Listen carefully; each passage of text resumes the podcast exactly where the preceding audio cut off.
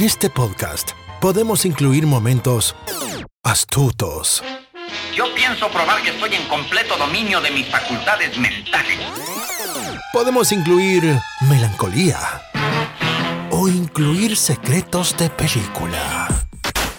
I see dead people. Queremos que te quedes a escuchar. ¿Qué te pasa, Mafly? ¡Gallina! No te vayas. ¿A dónde vas? No seas gallina. Nunca más. Me llames gallina, nunca más. Acomódate. Bienvenidos a Baterías No Incluidas. Con Jimena Campos y Samuel López. Únete a la aventura. Un podcast dedicado a la cultura pop del cine y televisión que hicieron historia. Vamos a llevarte por un túnel del tiempo audiovisual lleno de recuerdos y grandes momentos. Prepárate un buen asiento, palomitas, algo para tomar, porque así comenzamos. Baterías no incluidas. Arranca. Bienvenidos.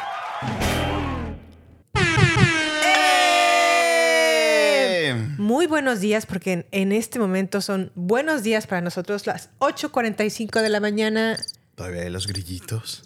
Pues no sé, a lo mejor los pajarillos, ¿no?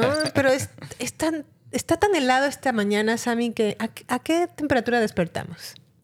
Bueno, mira, Jime, el día de hoy estamos a 6 grados Celsius 42 Fahrenheit. Ok, bueno, no está tan No frío está. como otros días, ¿no crees? Pero lo, lo más sorprendente de esto es de- de- desde dónde nos estamos... am, desde dónde estamos empezando el día de hoy. El día de hoy estamos desde un lugar fantástico, un lugar en donde se viven grandes experiencias, también donde se descansa, un lugar también en donde reímos y en ocasiones comemos. ¿Por, por qué no? Muy casualmente, así es. Sí, casualmente. Desde nuestra cama. Desde nuestra cama. Desde nuestra habitación decidimos hacer este Retro Crunch y platicarles de esta serie muy, muy especial para nosotros, muy atesorada en baterías no incluidas, que suena más o menos así.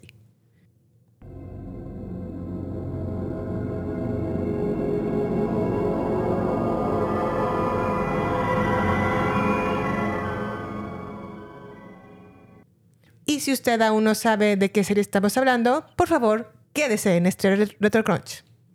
Bueno, Jime, le estamos poniendo play a lo que fue, yo creo que uno de los mejores pilotos de la televisión, Sí, ¿no? sí, sí, sí. Tan solo la escena inicial es Legendaria, ¿no? legendaria y, y realmente, pues muy histórica, ¿no? Por lo que fue Lost para Lo la que televisión. fue Lost para la televisión. Pero antes de que empecemos a meternos de lleno en la serie, Sammy, ¿qué serial estamos disfrutando en esta ocasión? Esta semana nos pusimos muy creativos, Jime, explorando qué cereales hay. y descubrí que existe aquí en Estados Unidos, porque yo nunca lo había visto en México, unas azucaritas de malteada de fresa. Lo cual está padrísimo, porque es la misma consistencia que conocemos de las azucaritas, las cuales a mí me encantan, las tradicionales azu- azucaritas, que son conocidas en México. En Estados Unidos las llaman Frosted Flakes. Y, y es, está delicioso este cereal porque es como una mezcla de, de las clásicas azucaritas que siempre recordé de niño, pero como con un toque de, del Nesquik de fresa.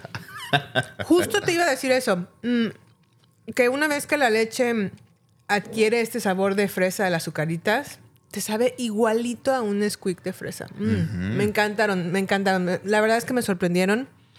No soy mucho de, de cereales dulces, pero bueno, de comer azucaritas, porque la verdad en México no las consumía mucho. Allá en México más bien mi, mi cereal, mi go-to cereal en México era Choco Crispies. Los Choco Crispies. Y aquí no hay Choco Crispies, no sé por qué razón. Bueno, es que es, es mexicano, ¿no? No sé, no sé. Bueno, pero la compañía es Kellogg's. Sí, claro, pero bueno, pues son diferentes. Órale, ahí podemos ver corriendo de la selva a un Jack muy desesperado, confuso. Pero bueno, si tienen la oportunidad de toparse con este eh, Frosted Flakes de malteada de fresa, está muy recomendable porque tampoco está tan dulce, ¿no crees a mí? Está No, rico. Realmente está, está muy rico. Mm, nada más que si tienen que darse prisa porque como, como las azucaritas son más delgadas, se tienden a, Humedecer. a humedecer muy rápido. Entonces, si así ustedes como yo, que batallan con este fenómeno, sean Ajá. rápidos al comer este cereal. ¿Qué Sí. calificación le das, Jime? Ay, ah, de sabor me encantó. Yo creo que 5 de 5. 5 de 5. De resistencia a la leche, pues sí, eso no tiene mucha resistencia. Se, se acaba Un dos pronto. de Un cinco. 2. en la apariencia también se ve antojable. Yo le pongo una 4 estrellas de 5. 4 estrellas de 5. Sí, sí, estoy de acuerdo. 4 estrellas de 5. Muy bien, pues ahora sí vamos a meternos de lleno a la serie en cuestión. Lost, ay, ¿qué fue? ¿Qué significó para ti Lost en su momento, Sammy? ¿La viste cuando, cuando salía al aire o fu- fuiste de los que de los que se metió de lleno a esta serie o como que te llegó tarde o cuéntame tu, tu experiencia con Lost? Pues mira, mm, considero que llegué ligeramente tarde a la serie porque, eh, bueno, sí fue un fenómeno. Cabe resaltar que para cuando las series llegan a México, tienes que esperar un, un periodo, ¿no? De, de- de- de- de algo de tiempo para que las traduzcan o, o les hagan el doblaje, porque también tendía mucho a hacer eso, ¿no? Sí. Hacerles doblaje de, las voces. Pero recuerdo que ya otros muchos canales, como por ejemplo Fox, AXN, AXN, que después se convirtió en Sony, creo. o algo Ajá. así. eh, pues hacía nada más los subtítulos, ¿no? En español. Entonces no tenías que esperar tantísimo tiempo. A mí no me tocó el piloto o el episodio piloto eh, al aire, Sí. vaya. Pero sí recuerdo que lo inmediatamente capturó a toda la audiencia de no manches, ya, ya vieron esta nueva serie, está buenísima. Sí. Y, y todo el mundo empezó a hablar de eso. Yo creo que fue como el equivalente a un Game of Thrones de su tiempo, ¿no? Sí, la verdad es que creo que algo que la gente no. Al menos yo, por ejemplo, yo no valoraba mucho de Lost. Es el antes y después de lo que marcó este, esta serie en la televisión abierta. Porque esta, Exacto. esta serie es de la ABC. Y la ABC es televisión abierta en Estados Unidos. Tele gratuita, ¿no? Y estábamos experimentando un show De primer mundo. de primer, o sea, tan De calidad muy inclusive mejor que HBO, que era como el, el canal de paga en ese entonces, ¿no? Entonces Sí. ellos sí tenían producciones más, un poco más elevadas. Pero este primer piloto es completamente cinemático y lo elevó muchísimo más que a lo mejor el estándar de la televisión que se encontraba en ese momento. Sobre todo porque están utilizando ubicaciones reales. O sea, puedes ver que están, de hecho, en una isla. O sea, literal están ahí. No, no como otros shows de televisión abierta que sí se ven completamente sets, ¿no? Sí. Recreados para eso. El episodio está completamente lleno de acción. Sus primeros 10 minutos, ¿no? Hay Sí. muchísima adrenalina. Hay gente muy confusa, heridos, muertos. Sí, aquí cabe- fuego. lo- lo pon- los ponemos en contexto. El episodio empieza con un accidente aéreo. Aéreo, sí, sí. Un avión em, se estrella en las en una playa, en una isla, y todos están como unos están lastimados, otros están muy muy lastimados, otros están eh, con ataques de pánico. Sí. Y Jack, que es el personaje central, interpretado por Matthew Fox, eh, es el doctor, ¿no? Es un doctor, así es. Y él está como asistiendo a Ajá. todos los que puede en ese momento asistir. ¿no? Y analizando que hay situaciones de peligro que, a pesar de que el accidente ya, ya ocurrió, siguen en riesgo, ¿no? Como en esta escena que estamos en este momento viendo, donde va, va a caer un pedazo de un ala de, de- del avión Sí. y gente que estaba abajo en riesgo de que les cayera encima y mira, acaba de explotar. Entre eso y que las turbinas siguen algunas activas. Activas, sí. Pero bueno, esta serie fue creada por J.J. Abrams y Damon Lindelof. ¿Quién es J.J. Abrams? Pues bueno, no, no tiene, no necesita ni siquiera una Introducción. introducción. Recordemos que él es el creador de una de las series más impactantes e influyentes en mi vida, Felicity. También es el creador de mm, series como Alias o Alias. Alias, ah, sí, cómo no, sí, sí. Él es el famoso director del episodio 7 de Star Wars y el episodio 9 de Star Wars. Pero también tiene en su haber o en su, en su filmografía eh, Misión Imposible 3.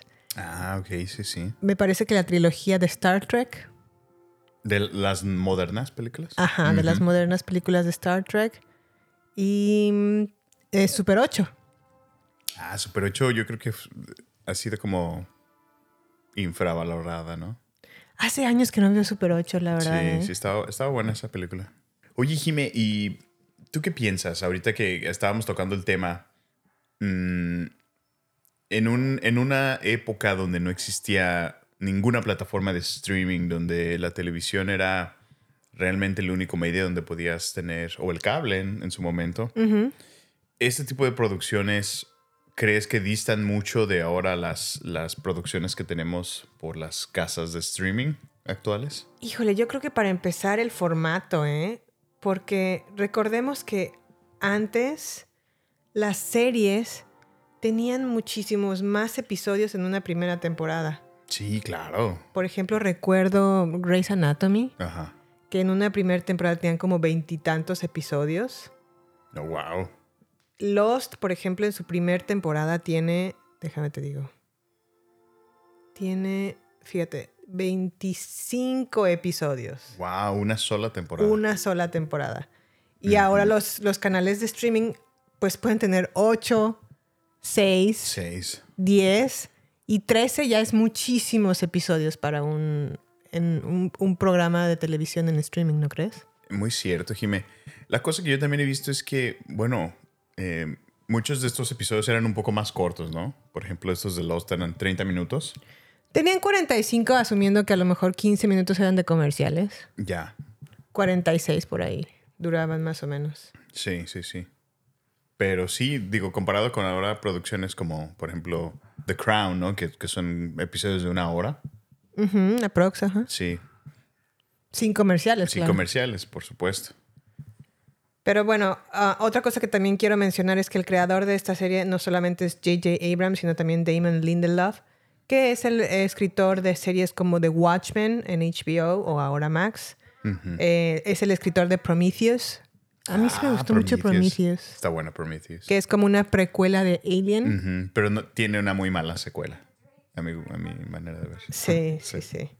Y este, y pues bueno, ellos dos fueron los creadores de esta popular serie. A mí, yo, yo te cuento mi experiencia con Lost. A mí sí me, me ultra así fascinó la serie. O sea, me, me clavé muchísimo con ellos. Sobre todo en los tres primeras, tres primeras temporadas estaba así como obsesionada con Lost. ¿Y cuál crees que fue la razón, Jimmy, por la cual te capturó o te cautivó de tal manera? Yo creo que fue para empezar por el piloto, ¿eh? Desde que vi el piloto me quedé así como de wow, o sea, no, no sé, me, me voló la, la cabeza, así como dije, este, este increíble este primer episodio. Mm, se me hacía como que los personajes verdad o genuinamente eran una representación de lo que te encontrabas en un avión. Sí, De una gente variedad que de personas. nada tiene que ver una con otra. Sí, es una variedad muy, muy, muy, muy, muy marcada. diversa, ¿no? Sí. Y también creo que algo que me motivó a, a seguirla viendo fue como quedarme con la duda. Por ejemplo, en este primer episodio piloto te presentan un humo negro Ajá, sí, sí, sí. y te presentan como sonidos como "Uh", que, que no tienes ni idea de Ni qué idea. son. Sí, sí. Y creo que eso motiva a, a- a seguirla viendo. Y honestamente creo que una razón más para ver Lost, Sawyer. Por supuesto. Como lo puedes ver en este momento, fumándose un cigarrillo. Sawyer es, es como el, el el perfecto chico malo que tu mamá te dice, no, pero ahí vas. Ahí vas.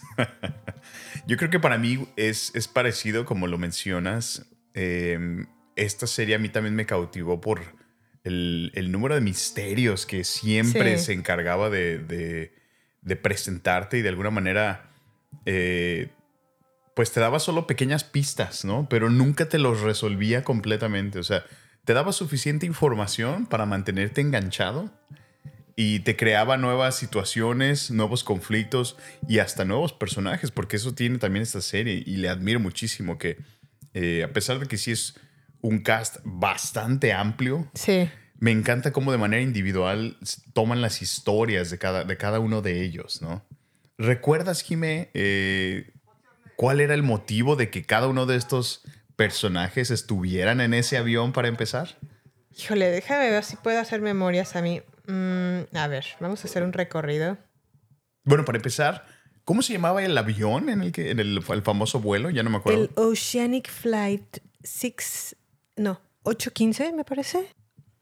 Bueno, sé que la, la, el- la, la, mm, la empresa era eh, Oceanic y es una aerolínea de Australia. Ujú. Todos iban a Australia, o más bien el vuelo viajaba desde Australia hasta Los Ángeles.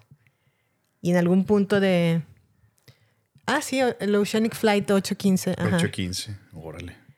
Sí, el vuelo se llama Oceanic Flight 815. Volaba originalmente desde Australia hasta Los Ángeles y en algún punto de este trayecto se perdió. Y pues bueno, Se partió en dos, ¿te acuerdas? se partió en dos exactamente. Sí, sí, sí. Eh, ¿Quiénes iban a bordo, Jime? los personajes principales, o al menos los que salen en el primer piloto, o en este primer piloto, por ejemplo, está Hugo Reyes.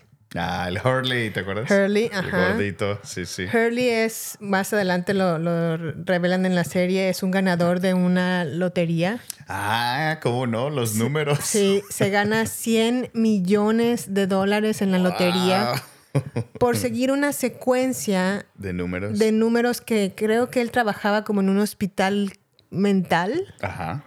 y escuchaba a un, a un, Pues sí, una a un persona, paciente, ¿no? Un paciente. ajá. repetir las, los números 4, 8, 15, 15, 16, 23, 23. 42, una y otra vez, una y otra vez, una y otra vez.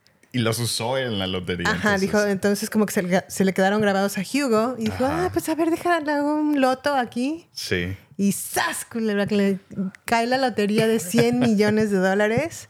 Pero a partir de que se gana la lotería le empiezan a pasar cosas Eh, es Su terribles. tragedia, ¿verdad? O sea, porque fue su, su mayor. Su Ah. maldición, él, él dice que fue el peor momento su- así. Ajá, exactamente, sí, sí. Porque eh, se empieza a morir, creo que su ahí. mamá o su abuela. O sea, le empiezan a pasar cosas muy feas a Hugo. Él dice que el dinero está maldito, ¿no? Sí. Por ejemplo, tenemos la historia de, de Sawyer. Sawyer iba originalmente a Australia a, a cobrar venganza a un estafador Ajá. que estafó a sus papás y que provocó que sus papás se suicidaran. Ah, sí, sí, cierto. Sawyer se quedó como huérfano Sí, que, que va, viaja, ¿no? Hasta Australia para para cobrar venganza. vengarse, vengarse, sí. Da con este conman o con este estafador en Australia y dice, lo voy a matar y para eso va hasta allá. Mm. En el caso de Sun y Jin, ¿te acuerdas que son una pareja de coreanos? Los coreanos, sí, sí, sí. Sun va a, a Australia porque pues ya como que va a dejar a, a... Sun y Jin pues están dándose una nueva oportunidad en su matrimonio porque Sun ya iba a dejar a Jin originalmente Ajá. y lo iba a dejar porque Jin comienza a trabajar para las fechorías de su papá de Sun, Ah, es que era como un magnate millonario. súper... Ajá, y tenía sus negocios turbios, ¿no? Ajá. sí. Y el, el cuñado o el esposo de Sun empieza a trabajar para el papá. A Sun esto no le parece y empieza a tener como una Yerno. Se dice yerno. al yerno, ¿verdad? y, y Sun empieza a tener como una affair con otro coreano, ¿te acuerdas? Ah, ok, ok. De hecho, aprende inglés, Sun, Ah, es que planeaba dejarlo, sí, Sí. es cierto. e irse no a Estados acordaba. Unidos. Me falta volver a ver Lost. Y obviamente se da cuenta de que sí ama a Jin, Ujú. no lo deja y por eso... Pasa el accidente. Sí. En el caso de, de Kate, que es interpretada por la actriz Evangeline Lilly, Ah, mi super crush de esta serie.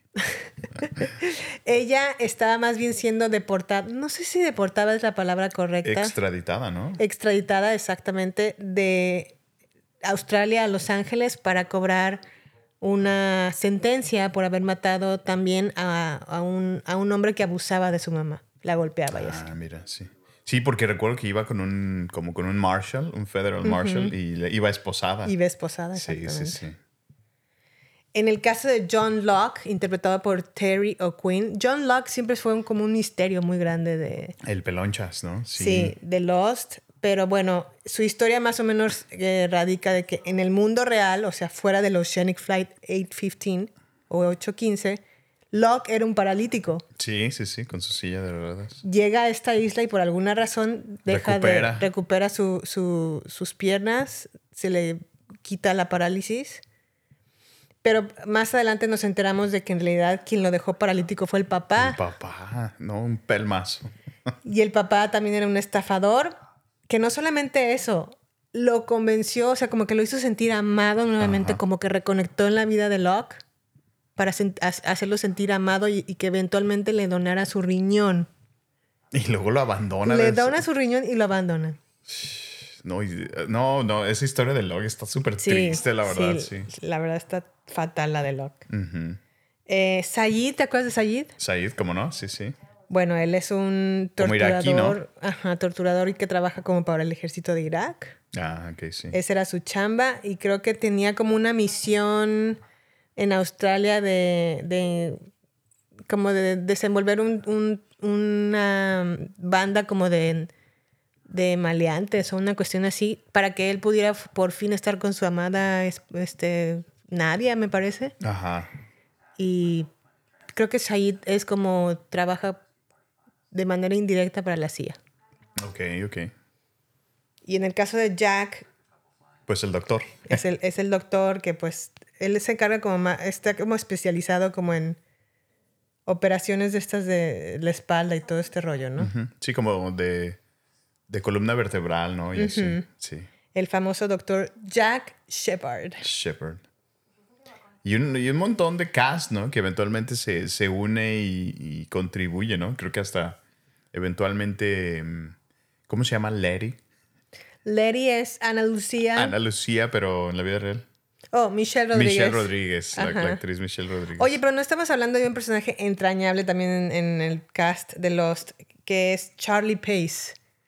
You all, everybody. Ah, ¿cómo no? Sí, pues había You salido. all, everybody. Había salido en The Lord of the Rings. Sí, venía de ese hype de haber protagonizado la trilogía de El Señor, El de, los, Anillos. ¿Cómo no?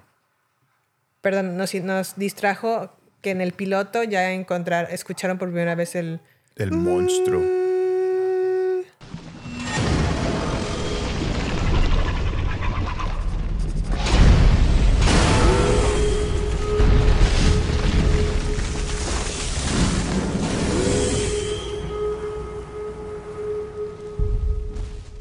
Ah. Está bueno. Bueno, ¿Qué, perdón. Qué misterio era. Nadie entendíamos nada de esta serie. Qué buenos recuerdos, la verdad es que sí. Recuerdo muchísimo cómo.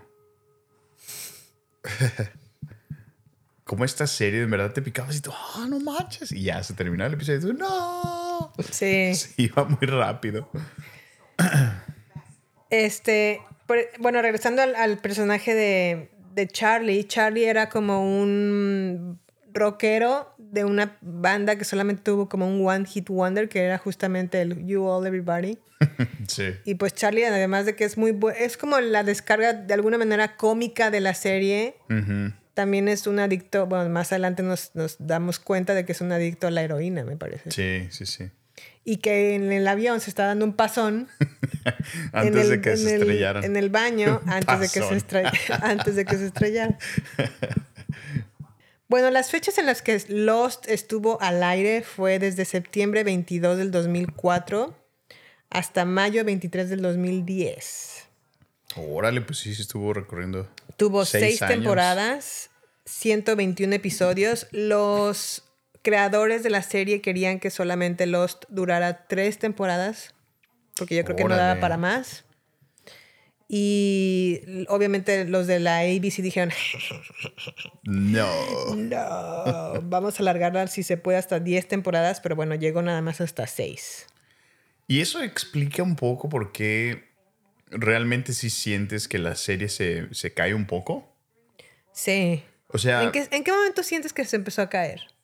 mira, es que, bueno, como lo hemos estado hablando, la serie es un montón de, de ir y venir, de como sub y bajas en una montaña rusa, ¿no? Donde hay eh, cosas que te ponen así hasta lo más alto y de repente, ¡pum!, se te cae toda la historia. Sí.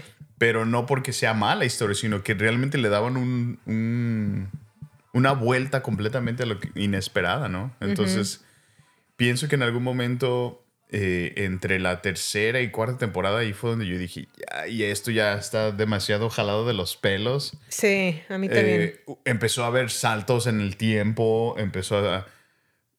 O sea, en verdad sí se empezó a poner un poco absurdo el- el- la situación.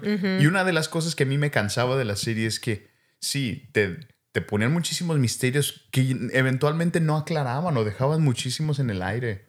Este, Lo cual a mí me desesperaba mucho porque yo, no sé, tengo que saber qué está pasando y no, El cierre de algo. no me daban mi closure. Entonces, este, bueno, eso es lo que a mí me pasaba.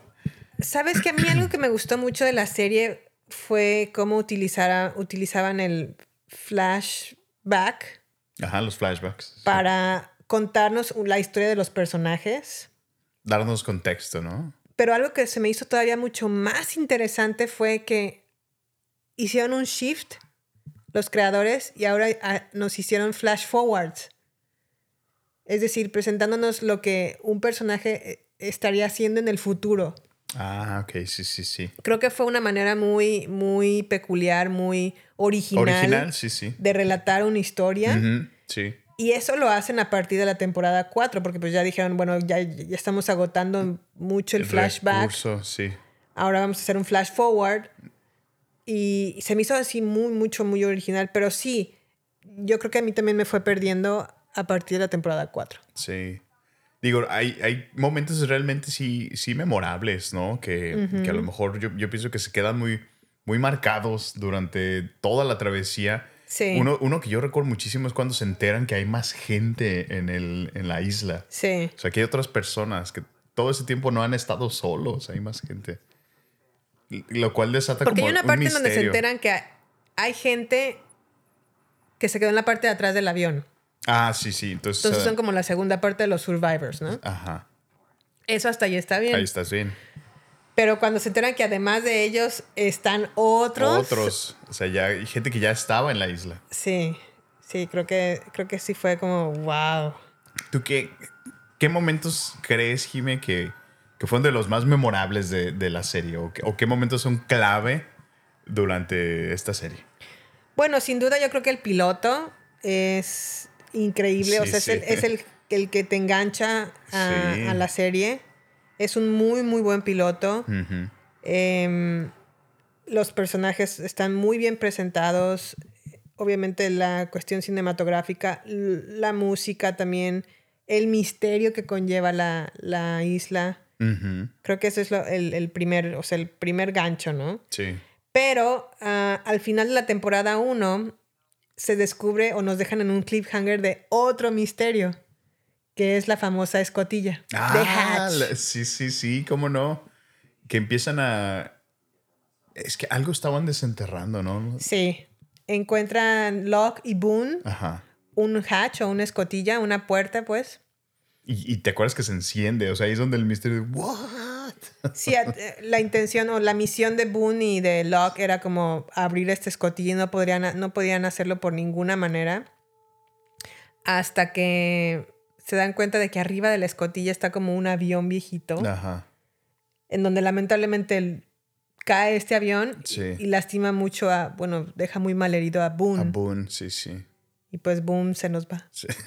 No, no, no pasó de la temporada 1.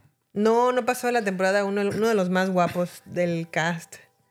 Pero no de era. ahí se convirtió en vampiro y se fue a los Vampire Diaries. Ah, sí, siguió de esta temporada. Creo- bueno, no sé si fue directo de aquí, pero sí. Bueno, ya ves que sí hace su aparición allá en esa en Sí. esta serie.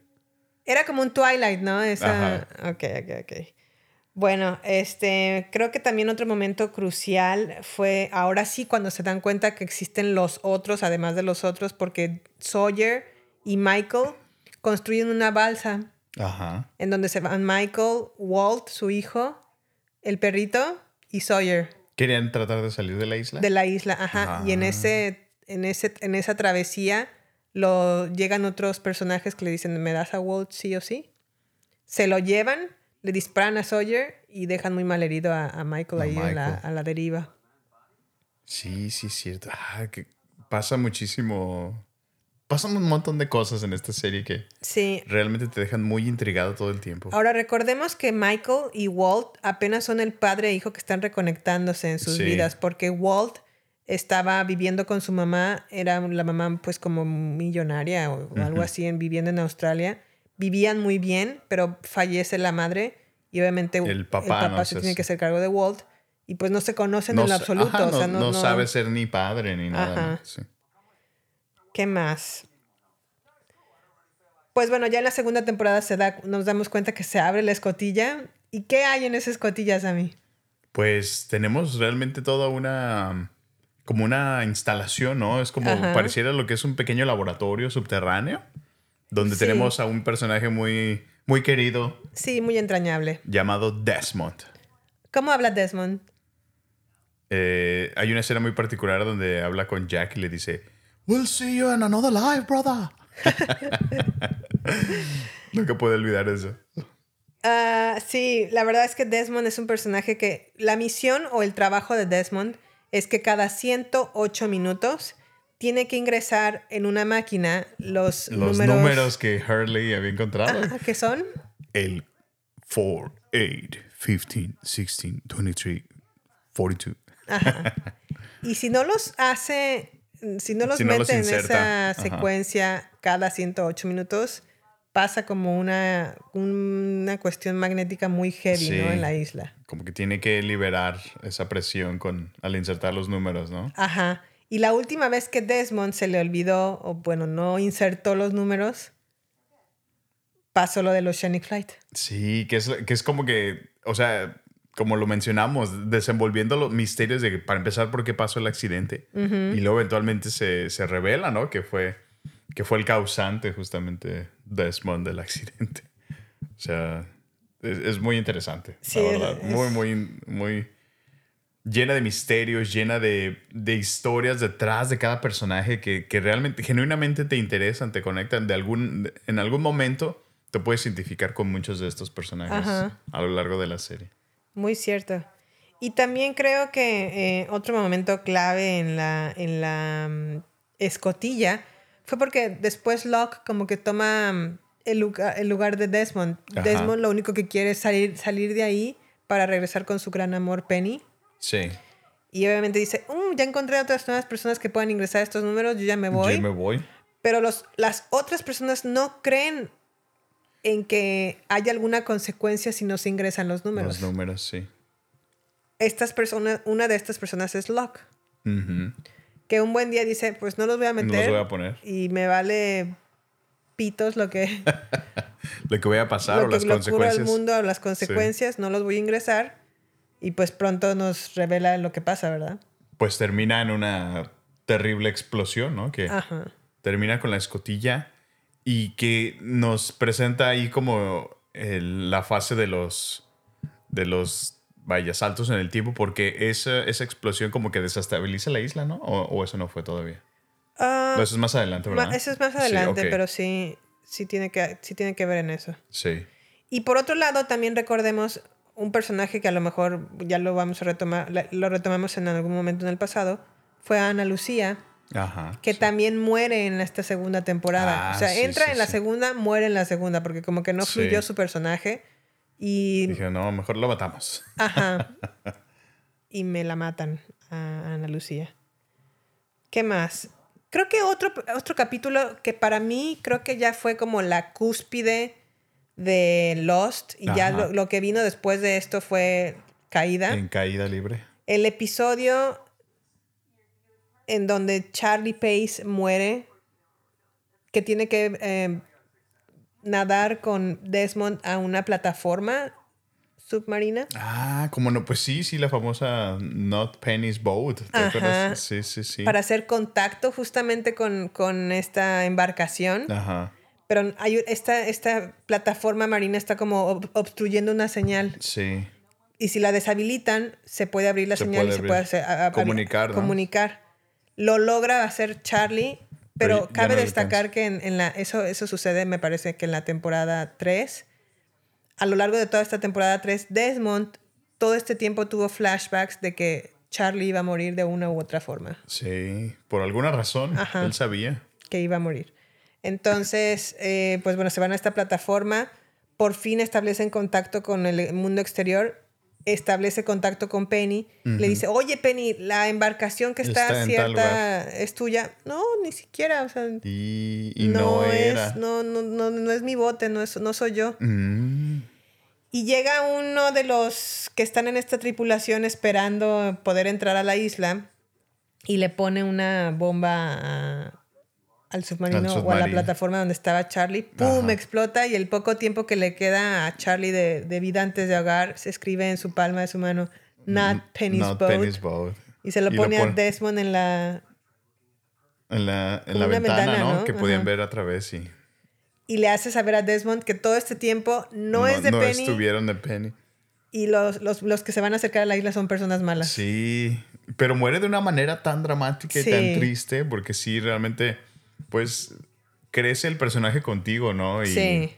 de alguna manera ves como de alguna manera se redime por sus fechorías, ¿no? De, pues, logra vencer la adicción, pero luego también cambia como persona. Sí. Este, y, y, pues, de alguna manera logran que lo aprecies, ¿no? Y, Sí.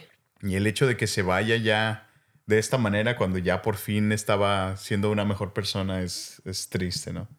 De alguna manera todo el tiempo como en esa búsqueda de una redención personal, ¿no? Sí, exactamente. Y pues bueno, no quisiera dejar de mencionar en Lost personajes pues destacados.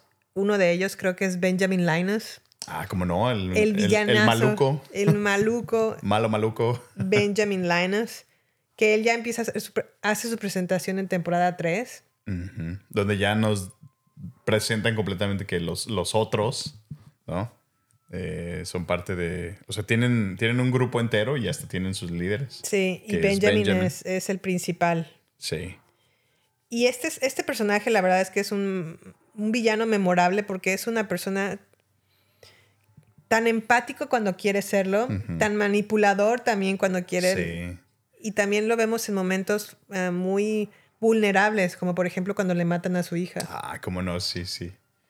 Y es que, como lo dices, es, es muy sutil eh, como villano. O sea, realmente sabes que es en ocasiones malo porque vidas de personas han dependido de él y han estado, o, o por su culpa, ¿no? Han fallecido algunos otros personajes. Sí, Entonces, como que sientes coraje por él, pero al mismo tiempo, pues también es una persona y, y, ve- y- y sientes, por ejemplo, en la escena que acabas de decir, donde, donde lo amenazan por, con, con su hija sí. y se la terminan matando a sangre fría. Y es que cabe destacar que estas personas del barco que estábamos mencionando anteriormente venían a capturar a Benjamin Linus. Esa era su Ah, sí, sí. misión. Eso era lo, lo que necesitaban. Y obviamente Benjamin no se entregó. No creía tampoco que le iban a matar a la hija y ¡zas! que sí Y se la que mata. se la termina. Pues bueno, no sé si tengas algo más que agregar, Sammy. Yo ya llegué hasta mis... Mi recap de Lost. ¿Por qué crees, Jime, que nuestros escuchas deberían de ver esta serie, Jime? Yo creo que deberían de verla, uno, por los misterios que conlleva la isla. Dos, los personajes. Todos los personajes ahorita ya, ya, por ejemplo, Evangeline Lilly ya es una estrella importante. En, interpreta, por ejemplo, a The Wasp en el universo de Marvel. De Marvel, sí. Ya es mucho más famosa lo que lo era cuando hizo en esta, este comienzo, esta sí. serie. Em, Ma- Matthew Fox también, pues, era de alguna manera relativamente un bajo perfil. Esta fue en verdad una serie de televisión que tenía millones y millones de espectadores siguiendo esta serie. Sí, en una... Tenía muchísimos fans. Era, eh, yo creo que fue el primer, el primer, o sea, lo que sintieron ustedes con Game of Thrones En el streaming, así es. en el streaming sucedió antes en Lost. Antes, sí. No, yo creo que, pues, honestamente, de donde la televisión, pues, fue bueno, la era dorada de la televisión, ¿no? Yo pienso. Sí, yo creo que a partir de Lost, la televisión se empezó a poner estándares mucho más altos Sí. de, de producción. Dijeron, ok, no nos podemos quedar atrás Quedar porque nuestra producción era bastante chafa, la verdad. Los lentes, la iluminación era bastante peculiar, que sabías que era un programa de televisión. No, pero este se ve completamente cinematográfico. Sí, es- este piloto dices, oh, en televisión abierta, este piloto, Wow. O sea, tuvo un Cambió. nivel, un parteaguas. en Un parteaguas, exactamente, Sí, en la sí. televisión. Y bueno, J.J. Abrams, les guste o no les guste, a mí en lo personal no es una persona que... Como que estoy como entre, entre co- contrariada con él, porque por un lado me entregó episodio 9 que la odié. y por otro lado también tenemos a Felicity, o sea, como que son dos personas completamente distintas en... en- en- o sea, es, es un creador muy, ajá, muy peculiar Sí. creo que también se ha alejado un poco de las, de la- del mundo cinematográfico. Porque de algún, en algún momento de la vida, de, en la carrera de J.J. Abrams, era como el hijo prometido de Steven Spielberg, el heredero de Steven Spielberg. Y no, su Pero no, carrera se fue nunca como estuvo diluyendo. Sí, nunca estuvo a la altura, ¿no? A lo mejor fue su. em, vaya, su joya, muy a la Harry Potter. Lost, Ajá. no lo sé, pero al menos sé que muy pronto tuvo mucho hype esta serie. Sí. y se hizo obviamente muy, muy famosa. Y a lo mejor también alcanzar la fama tan pronto es como, pues como que te, te abruma, ¿no? A lo mejor puede ser eso. Sí. Pero Pues- bueno, eh, No, iba a decir eso de, pues, no, no, no dejen. eh, esta serie pueden encontrarla en, en Hulu. sí, la pueden encontrar en Hulu para Estados Unidos y en Star Plus para Latinoamérica. Así que denle una oportunidad, en verdad. Se van a picar muchísimo, sean pacientes con la serie. Si les entrega contenido, a pesar de que a lo mejor en algún momento, bueno, lo mencionamos, nos perdió un poco, realmente tiene un buen final. Tiene un, fin- Sí. un final que sí fue bastante memorable. Odiado por muchos, muy atesorado por otros. Y bueno, yo eventualmente sí me, me convenció de que fue un buen cierre. Ahora ya que pasó el tiempo. Sí, yo, yo ya no lo, le recu- lo recuerdo muy bien, pero recuerdo mucho que lloré en, es- en ese final. Me dio Sí, mucho sentimiento, sentimiento. y sí, sí lloré en el final de Lost. Pero debo de también confesar que a Lost, yo me, me acuerdo que compraba las temporadas y todo este rollo, Sí. pero en la- a partir de la temporada 5 dije, Ay, ya me cuesta más Ya no. trabajo comprar temporadas de Lost. y después de mucho tiempo vi el final. O sea, yo no lo vi cuando realmente salió Ya en al aire. vivo, sí. Pues bueno, creo que hemos llegado al final de RetroCrunch. Sammy, eh, no sé si tengas algo más que agregar. No, nada, pues gracias por escucharnos. Recuerden que estamos en redes sociales en la cuenta arroba baterías podcast, donde nos encantará saber de ustedes. Ahí les compartimos siempre contenido. Estamos en Instagram, Twitter y Facebook. Así que déjenos sus comentarios, ahí les compartiremos más información de los episodios que se acercan. Pues bueno, se viene nuestro episodio especial navideño. Uh, acabamos de grabarlo también el día de ayer. Está muy bueno. Está buenísimo. Y pues aquí nos vemos en el próximo episodio. Nos vemos y hasta la próxima. Bye.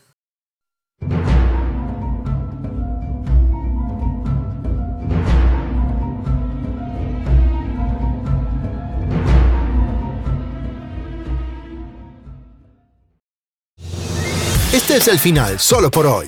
Hasta la vista, baby. Prepárate para más acción, misterio y seguir descubriendo las mejores escenas y secretos del cine y serie. Solo aquí, en nuestra próxima entrega, Baterías No Incluidas Podcast, con Jimena Campos y Samuel López. Hasta la próxima.